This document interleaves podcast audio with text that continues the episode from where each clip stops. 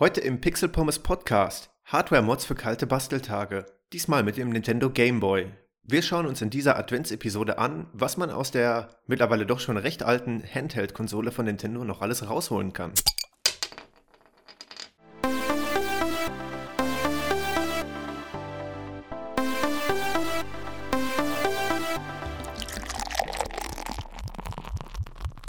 Und damit herzlich willkommen zum Pixel Pommes Podcast.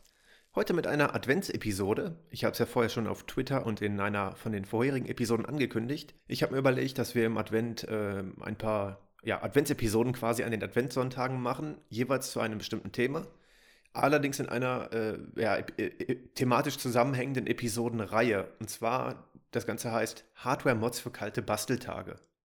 Und ähm, an jedem Adventssonntag stelle ich quasi die aus meiner Sicht coolsten oder besten Hardware-Mods für eine Konsole vor. Heute macht den Anfang der Nintendo Game Boy. Und äh, ja, ich hoffe, ihr freut euch auf die nächsten Episoden. Ihr solltet den Podcast abonnieren und auf jeden Fall auch auf Twitter folgen. pixelpommes-de.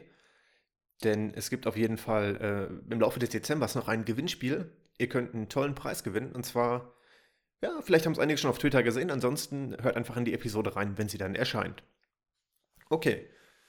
Cool. Ja, wie schon in dem Intro gesagt, wir haben heute den Nintendo Game Boy als ähm, Konsole uns vorgenommen und sprechen darüber, wie dieser sich modden lässt. Einmal zur Unterscheidung, wir besprechen heute nur den Nintendo Game Boy DMG 01, also die allererste Game Boy Generation, der große, dicke, graue Game Boy sozusagen, den die meisten von euch wahrscheinlich kennen und vielleicht auch einige noch haben. Wenn nicht, dann sollte es aber auch kein Problem sein, euch einen zu beschaffen.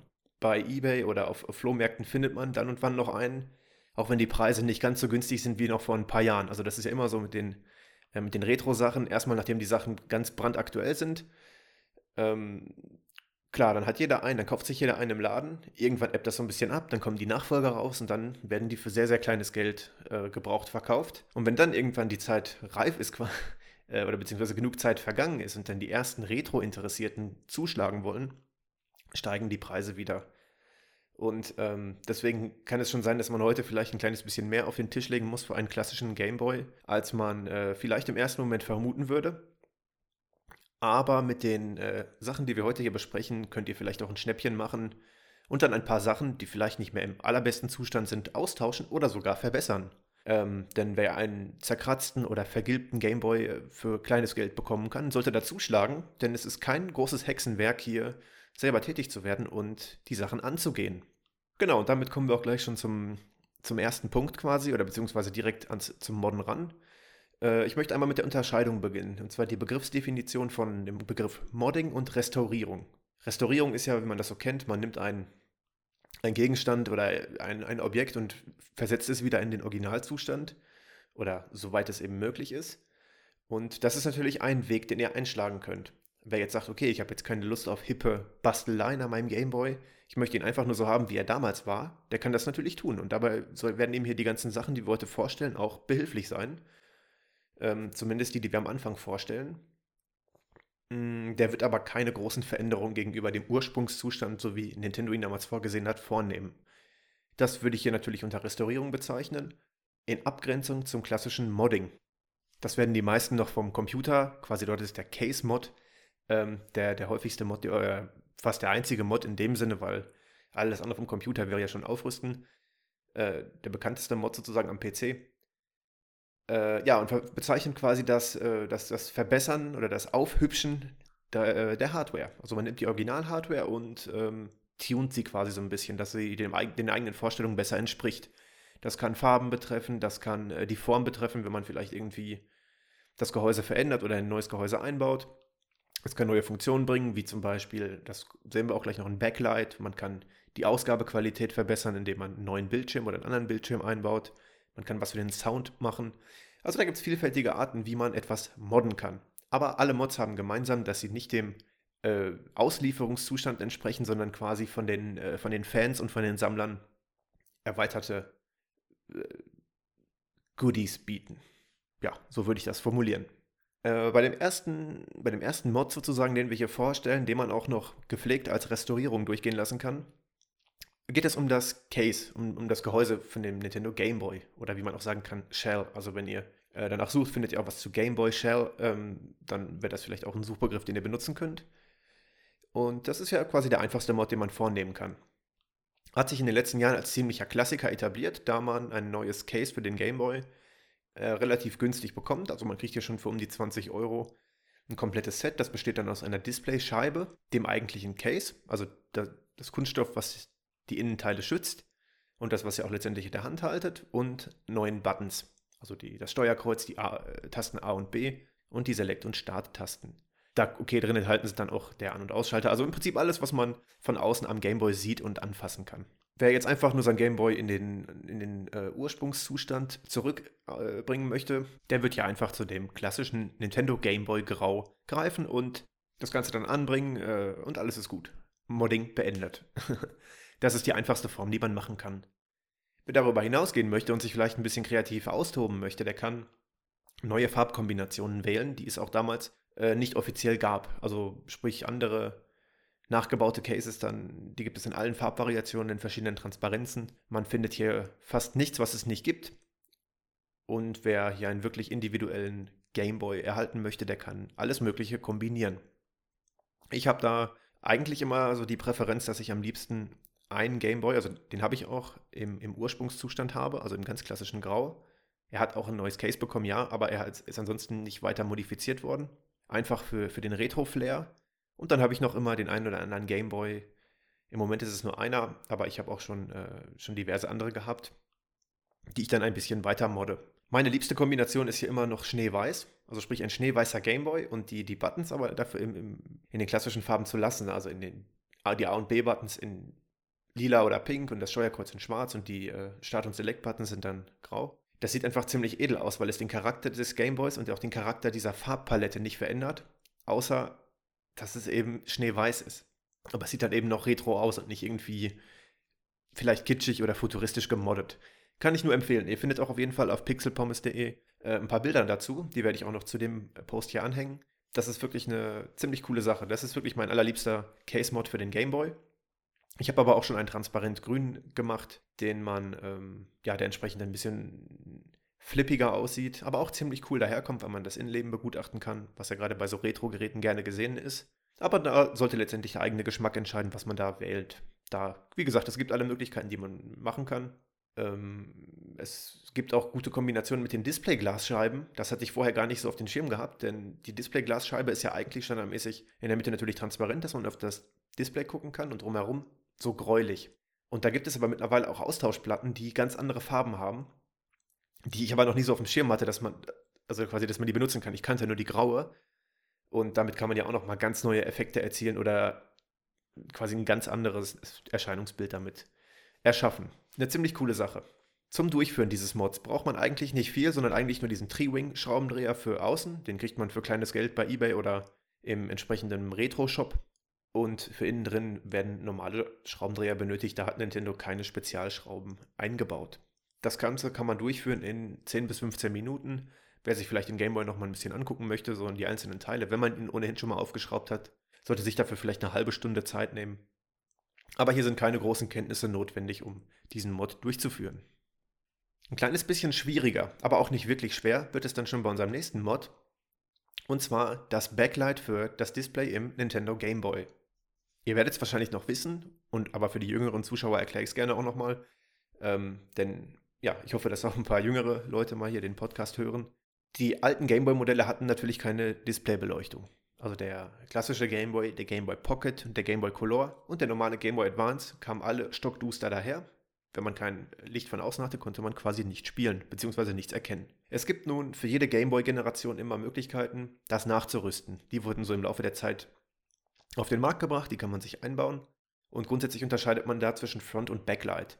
Das Backlight ist die schönere Variante, denn da wird das Display quasi gleichmäßig von hinten beleuchtet und ähm, hat dadurch eine sehr gleichmäßige und auch sehr, sehr angenehme Beleuchtung, die einfach wirkt, als wäre sie standardmäßig mit dabei gewesen. Das Frontlight ist eine andere Technik, die man auch nicht äh, in jeden Displaytyp einbauen kann, denn im Gegensatz zum Backlight sitzt es nicht hinter dem Bildschirm, daher auch der Name Backlight, sondern strahlt das Display nur von außen an. Also in vielen Fällen ist es unten positioniert, man kann es auch von allen Seiten dran machen ganz allgemein gesprochen. Hm, man hat dadurch nicht so die gleichmäßige Ausleuchtung. Es macht manchmal irgendwelche Schattenwürfe. Äh, oder zumindest sieht es so aus, als würde es Schatten werfen. Aber man kann was erkennen. Also es ist besser als nichts. Aber wenn man die Wahl hat, natürlich nimmt man immer das Backlight. Hm, bei dem Frontlight, wie gesagt, bei einigen Displaytypen geht es nicht. Beim Game Boy Color und beim Game Boy Advance kann man nur ein Frontlight benutzen, da die Displayarten es nicht hergeben. Aber hier beim Game Boy DMG und beim Pocket haben wir da überhaupt kein Problem, ein Backlight zu verwenden und deswegen sollten wir das auch tun. Habe ich auch gemacht und ich bin nicht sonderlich äh, versiert im Löten und in Elektrotechnik. Man muss hier den Lötkolben rausholen, aber das sollte man trotzdem hinbekommen. Habe ich nämlich auch geschafft und auch direkt mein erster Versuch hat damit funktioniert.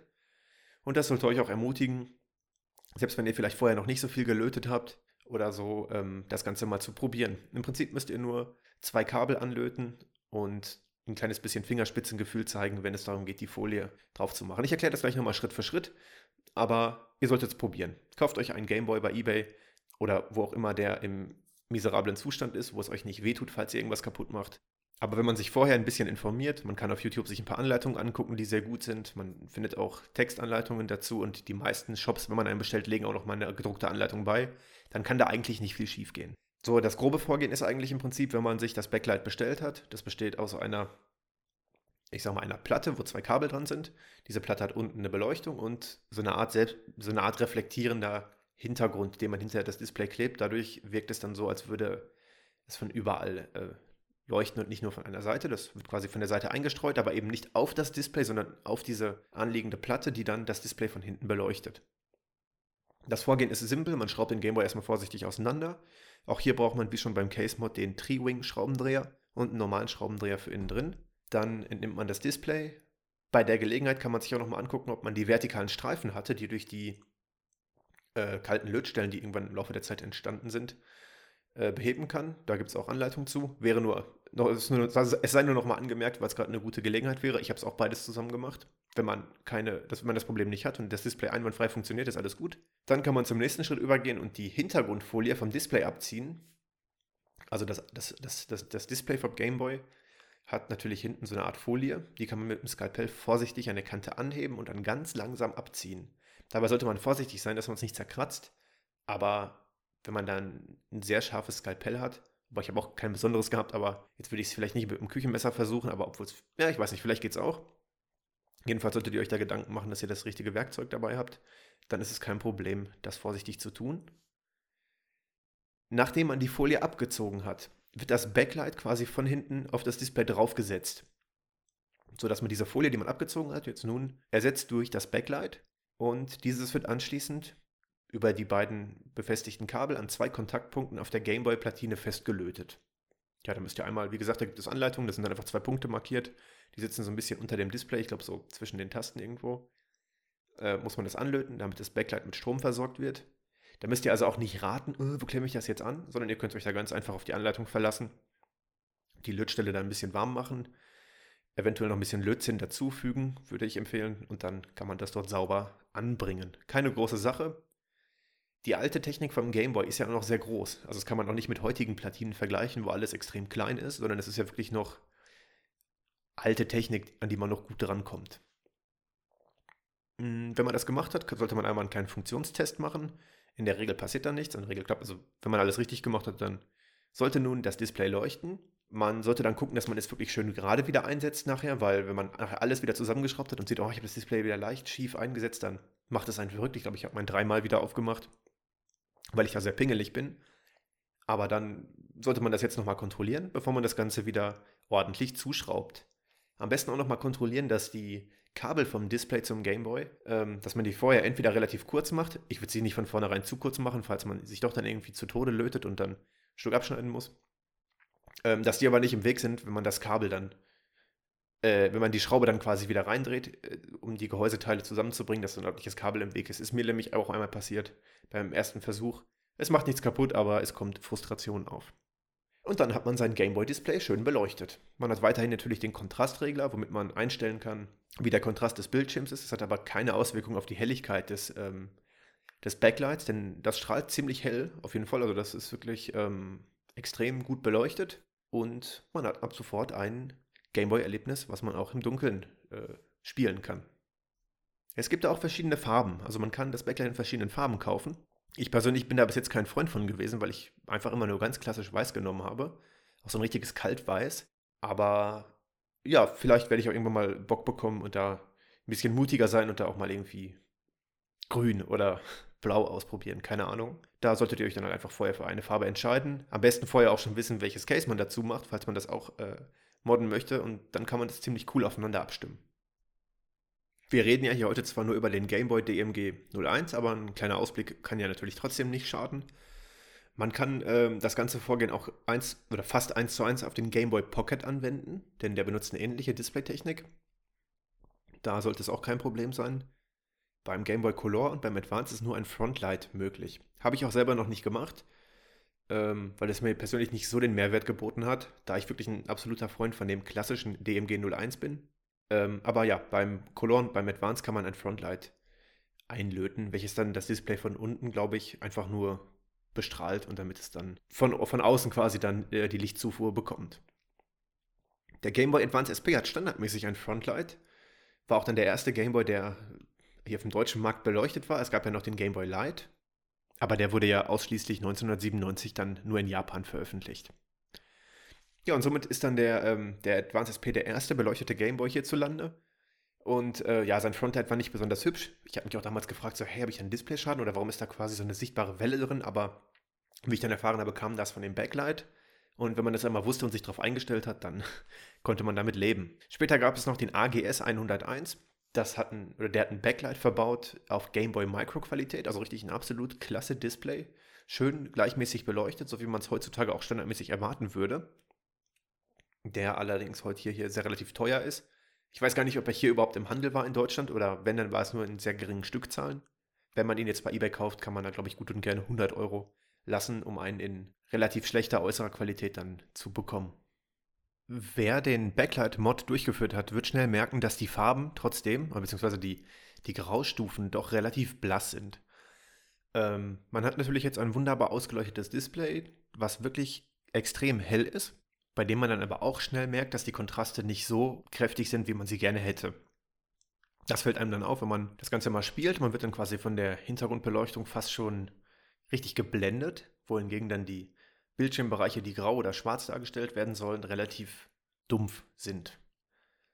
Dann kann man einen Schritt weitergehen und kann die doppelte Invertierung der Pixel vornehmen. Und zwar, das Ganze ist der B-Wert-Mod und dieser sorgt für einen stärkeren Kontrast auf dem Bildschirm äh, Voraussetzung für den, für den B-Wert-Mod oder ich weiß gar nicht, ob man den auch ohne machen kann, aber es ist relativ nutzlos ohne, ist der Backlight-Mod, bei dem aber zusätzlich zuerst einmal die, ähm, die, die Bildschirmfarben umgekehrt werden. Also alles, was vorher weiß war, wird schwarz und alles, was schwarz war, wird weiß. Und die Graustufen auch entsprechend proportional dann umgekehrt. Ähm, das geschieht im ersten Step durch den Hex-Konverter. Der Hex-Konverter ist ein kleiner Chip, der auch entsprechend der Anleitung eingelötet wird und die Farben umkehrt, sodass man dann das Ganze invertiert hat. Und dann allerdings, nachdem es dann umgekehrt wurde, durch eine Polarisationsfolie, die im 90-Grad-Winkel gedreht wurde und dann angebracht wurde, wieder zurückinvertiert werden. Das heißt, wenn wir diese Folie nicht hätten, würde man alle Farben verkehrt sehen. Einige lassen es auch schon so, weil es einfach denen gefällt. Ich persönlich finde es nicht so schön. Aber durch die äh, gedreht angebrachte Polarisationsfolie hat man dann wieder das Ganze zurückgedreht oder zurückinvertiert. Und das sorgt für stärkeren Kontrast auf dem Bildschirm. Das kann man sich auch mal bei Google Bilder angucken. Wenn man einfach nach BWert Mod Gameboy sucht, dann sieht man vorher-nachher Bilder. Äh, und das macht wirklich was aus, ähm, das zu tun. Die, die Polarisationsfolie liegt dem Backlight-Mod, glaube ich, in den meisten Fällen, also zumindest bei meinen Kits, die ich benutzt habe, immer mit dabei. Den Hex-Konverter muss man sich allerdings dazu kaufen. Der kostet auch nicht viel. Ähm, die reine B-Wert-Platine kriegt man so für 10 Euro. Man kriegt Sets mit dem LED-Backlight, der Polarisationsfolie und der B-Wert-Platine dann für 18 Euro plus Versand. Also roundabout 20 Euro. Es ist ein bisschen schwieriger einzulöten, denn man muss zwei Leiterbahnen, glaube ich, oder eine auf der Platine durchtrennen. Und ich bin da immer so relativ grob motorisch, das heißt, ich würde wahrscheinlich mehr kaputt machen als heile machen. Aber ich werde mich bald trauen, das auch zu tun. Bei meinem Mod Gameboy äh, werde ich das Ganze mal vorsichtig ausprobieren. Denn das Ergebnis ist wirklich sehr verblüffend. Also man meint gar nicht, äh, wie viel das ausmacht. Ich werde mir im ersten Schritt auch einmal nur die einfache Invertierung angucken, wie es aussieht. Denn ich habe viele Bilder dazu gesehen und bei einigen Games sieht es sogar ganz cool aus. Aber ich kann mir nicht vorstellen, dass es auf Dauer bei allen Spielen cool ist. Ähm, sodass ich dann langfristig auf jeden Fall auch die Polarisationsfolie wieder anbringen werde, um das Ganze wieder in die Normalform zurück zu invertieren. Noch ein kleiner Hinweis, ähm, je nachdem, welche Farbe die Hintergrundbeleuchtung hat, kann es durch den Biwert-Mod relativ schwer zu erkennen sein. Da sollte man sich einfach mal angucken auf YouTube oder äh, bei Google Bilder gibt es ja einige, oder einfach mal normal googeln, dann findet man noch viele Forenbeiträge von anderen Moddern, die das schon gemacht haben, was da Sinn macht und was nicht. Sollte man sich aber vorher informieren. Aber das zusammen abgestimmt, also der, der Biwert-Mod zusammen abgestimmt mit der äh, Hintergrundbeleuchtung und der Farbe von der und der Case-Farbe macht schon richtig was her. Äh, ist auf jeden Fall eine richtig coole Sache. Da gibt es einige coole Gameboys. Wenn ich die sehe, dann, wenn ich dafür jetzt zum Beispiel für die Episode hier recherchiert habe, da bekomme ich auch wieder richtig Bock, das Ganze mal anzugehen. Und ich werde mir bald auch, ja, vielleicht auch jetzt tatsächlich dann im Winter, wenn mehr Zeit ist dafür, äh, noch einen Gameboy kaufen, um die ganze Palette an Mods einmal anzugehen in einem Gerät. Ein weiterer extrem cooler Mod ist meiner Meinung nach der Speed-Mod für den Gameboy. Also man kennt ja die Spielgeschwindigkeit von einigen Games und gerade bei Pokémon, wenn man den einen und den gleichen Dialog zum hundertsten Mal liest, würde man den gerne einfach skippen. Das geht nicht, deswegen drückt man einfach so schnell wie es geht auf die A-Taste, was auch nur bedingt was bringt, denn die Spiele haben nun mal ihre Längen. Gerade heutzutage ist das Game Design vielleicht ein bisschen anders gemacht, wo man sich, weil man davon ausgeht, dass die Leute vielleicht mehr Casual zwischendurch spielen, äh, gewisse Längen spart. Ist jetzt im Rückblick betrachtet bei einigen Games echt einiges an Zeit, die man sich heutzutage gerne schenken könnte. Oder zum Beispiel bei Pokémon, wenn man das Fahrrad noch nicht hat, ist es halt echt ermüdend, wenn man lange Strecken zurücklegen muss und dann zum dritten Mal wieder in die letzte Stadt zurückgeht, um irgendwas zu kaufen. Und ja, einfach Sachen, die, äh, die man weglassen könnte, beziehungsweise verschnellern könnte, ohne dem, dem eigentlichen Spielprinzip zu schaden. Und da kommt dieser Mod ins Spiel, der Speedmod für den Game Boy. Ermöglicht das äh, gerade aktuell laufende Spiel schneller oder langsamer abzuspielen. Dafür wird der interne Taktfrequenzgeber durch einen Variablen ausgetauscht. Also der Gameboy hat standardmäßig einen festen Taktfrequenzgeber, den man austauschen kann. Der wird ausgelötet und durch einen Variablen ersetzt. Der Variable bietet dann die Möglichkeit, das Ganze einzustellen. Da sollte man es nicht übertreiben. Ich weiß auch nicht, welche Auswirkungen das sonst noch hat auf das Game als solches. Also ob man das beliebig hochschrauben kann. Aber ich sag mal, mit 1,5 oder höchstens zweifacher Geschwindigkeit, so vom Gefühl her, müsste man ja schon locker auskommen, wenn überhaupt. Mm, das Ganze kann man auch langsamer machen, aber langsamer würde ich schon fast als Cheaten werten. Deswegen würde ich es persönlich auch nicht machen. Aber schneller ist auf jeden Fall eine tolle Sache, wenn man da wirklich die Längen von einem Game umgehen möchte und äh, auch deswegen nicht den Spielspaß verlieren möchte. Ja, es ist einfach so, es gibt gewisse Games, die haben Passagen, da hat man einfach keinen Bock mehr zu spielen. Da denkt man so, oh, das dauert jetzt wieder 10 Minuten, bis ich da bin. Und wenn man das einfach verschnellern könnte, schneller ablaufen lassen kann, dann würde man vielleicht auch länger an dem Game dranbleiben, ohne es dann einfach irgendwann in den Schrank zu stellen ich mache es auch irgendwann. Äh, das Geld spielt hier keine Rolle. Der Taktfrequenzgeber kostet ungefähr einen Dollar plus eventuell Versand. Also man kann hier sich eigentlich auch äh, das Ganze einfach mal gönnen und einfach ausprobieren. Es ist nicht sonderlich schwer. Das ist das eine Teil, was man ausbauen muss und durch, das, durch den neuen Taktfrequenzgeber ersetzen muss. Sinnvoll ist natürlich hier, sich dann auch irgendwie eine Möglichkeit zu schaffen, das am, äh, am Gehäuse dann einstellbar zu machen. Da muss man eventuell ein bisschen gucken, was man da für einen Taster oder ich weiß nicht, ob es auch Drehrädchen gibt, ähm, wie man sich die denn ins Gehäuse legt. Das dürfte die friemeligste Arbeit daran sein. Äh, da vielleicht mit einem Dremel oder so ganz vorsichtig das, äh, das Gehäuse zu öffnen, ohne es kaputt zu machen. Gerade auch, wenn man schon äh, den Case-Mod gemacht hat und sich schon sein neues Gehäuse bestellt und auch schon vielleicht in Verwendung hat, wird man da vielleicht noch besonders Acht geben, dass man das sorgsam macht. Der nächste Mod ist der Game Boy Pro Sound Mod. Also, ähm, ja, wie schon der Name sagt, es geht um den Sound des Game Boy der über die normale Kopfhörerbuchse relativ rauschig ist. Hat ein sehr hohes Rauschen und vielleicht fällt es beim Spielen gar nicht so sehr negativ auf, aber spätestens, wenn man äh, Chip-Tuning machen möchte, also die Musikproduktion mit dem Gameboy dann macht, äh, wird es schwierig, denn da hat man immer die Last mit, dass die eigene Aufnahme, die man dann am Computer digitalisieren möchte, von relativ starkem Rauschen geprägt ist. Um das zu reduzieren, kann man eine alternative Kopfhörerbuchse einlöten, die äh, das Ganze dann mit deutlich weniger Rauschen ausgibt. Es gibt sowohl die Möglichkeit, die alte Kopfhörerbuchse zu ersetzen. Ich glaube, das ist die bessere Variante, wenn man jetzt sich auch nicht traut, am Gehäuse noch eine weitere Aussparung zu machen. Man kann allerdings auch äh, zusätzlich die neue Kopfhörerbuchse hinzufügen. Das ist etwa dann wichtig, weil ähm, die neue Kopfhörerbuchse sich wohl dann nicht mehr so gut zum Gaming eignet, weil sie andere audiotechnische Eigenschaften hat. Da ist, glaube ich, der, der beste Fall, dass man beide hat und mit der einen entweder spielt oder die Zwischen, quasi das Zwischenhören macht während der Musikproduktion und dann die zweite benutzt, um die Musik auf dem Computer zu digitalisieren. Das Ganze ist ein relativ preiswerter Mod. Und der ist auch, glaube ich, nicht allzu schwer. Man muss halt sich nur dann eine Lösung überlegen oder sich gleich so ein Kit kaufen, wie man das überhaupt vom, vom Gehäuse her macht. Auch, auch mit der neuen Buchse, die muss man da unterkriegen. Es gibt auch Varianten, wo halt schon alles dabei ist. Dann tauscht man die einfach nur aus. Ihr solltet jetzt euch allerdings gut vorher überlegen, wenn ihr wirklich nur den reinen Mod bestellt, ohne die, die Halterung sozusagen, dass man die Buchse dann schön in das Gehäuse dann anlegen kann, äh, wie ihr das dann macht, falls ihr das nicht schon mitbestellen möchtet. Und bei der Variante, bei der man dann die alte Buchse behält und die neue nur zusätzlich macht, wie gesagt, vorher mal schlau machen, gibt es auch Tutorials und Erfahrungsberichte zu, wie man das Ganze sinnvoll macht, ohne sich sein neues Case gleich zu beschädigen. Der letzte Mod knüpft nahtlos an den Pro Sound Mod an und verstärkt quasi eigentlich nur den Bass. Ist ein ganz kleiner Mod, kann man äh, sich angucken, ist nur eine kleine Lötarbeit, der den Bass in einigen, auf einigen Frequenzen dann entsprechend erhöht. Ob das jetzt wirklich eine Auswirkung zum Spielen hat, weiß ich nicht. Ich glaube, dafür würde ich den Mod nicht machen. Da, ich glaube, das lohnt sich einfach nicht. Aber ich könnte mir vorstellen, dass die Chiptuner bei der Musikproduktion des Gameboys da schon, wenn sie entsprechend basslastig abmischen möchten, dann dadurch einen großen Vorteil haben. Und da der Mod, wie gesagt, auch sehr simpel ist und man nicht viel kaputt machen kann, auch eine tolle Sache für den Nintendo Game Boy. So, das war unsere Adventsepisode zum Thema Hardware-Mods für kalte Basteltage. Diesmal mit dem Nintendo Game Boy. Ich hoffe, die Episode hat euch sehr gefallen. Und die nächsten drei Episoden kommen ja noch. Äh, ich würde mich sehr freuen, wenn ihr euch freuen würdet, äh, die nächsten Episoden dann an den kommenden Adventssonntagen zu hören. Ihr könnt mir gerne eure Meinung zu der Episode schreiben per E-Mail carsten.pixelpommes.de oder gerne auch per Twitter. Ähm, ja, dann behaltet den Podcast im Auge. Wir haben nämlich noch das Gewinnspiel. Und ansonsten wünsche ich euch eine schöne Adventszeit und sage bis zur nächsten Episode.